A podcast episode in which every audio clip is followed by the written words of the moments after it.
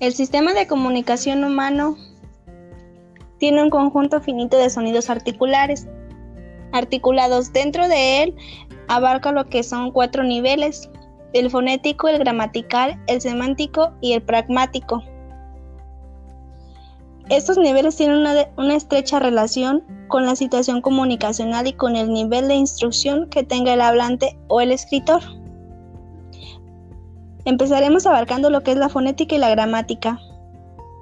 La fonética principalmente estudia los sonidos que producen los seres humanos para comunicarse unos a otros. Y este estudio de los sonidos parece prevé las herramientas teóricas. dentro de él está lo que es una prueba. Esta prueba o instrumento evalúa la repetición de sílabas, el análisis fonológico, las pruebas de percepción y la consistencia.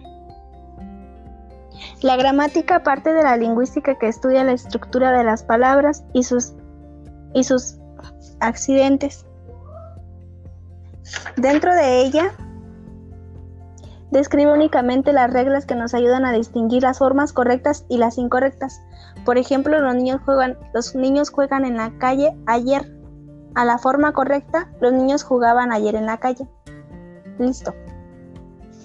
El nivel sintáctico es el sistema de reglas que gobierna la estructura de las oraciones del discurso oral.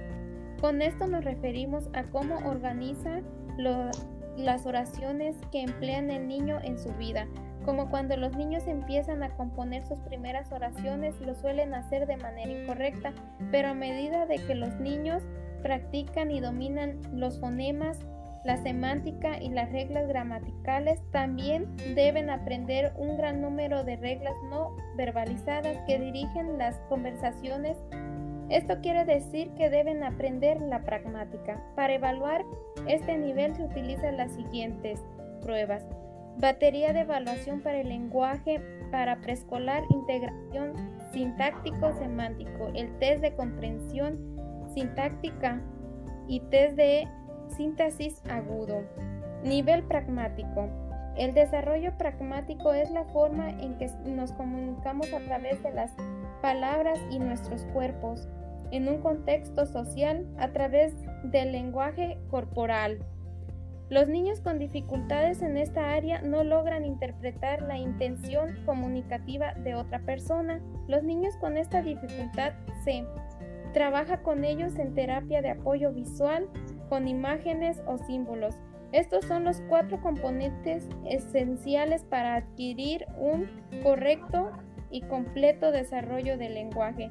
El análisis de estos cuatro niveles nos sirven para hacer una intervención en la medida de aprender a distinguir cuando haya algún tipo de alteraciones o retrasos en la comprensión del significado de palabras.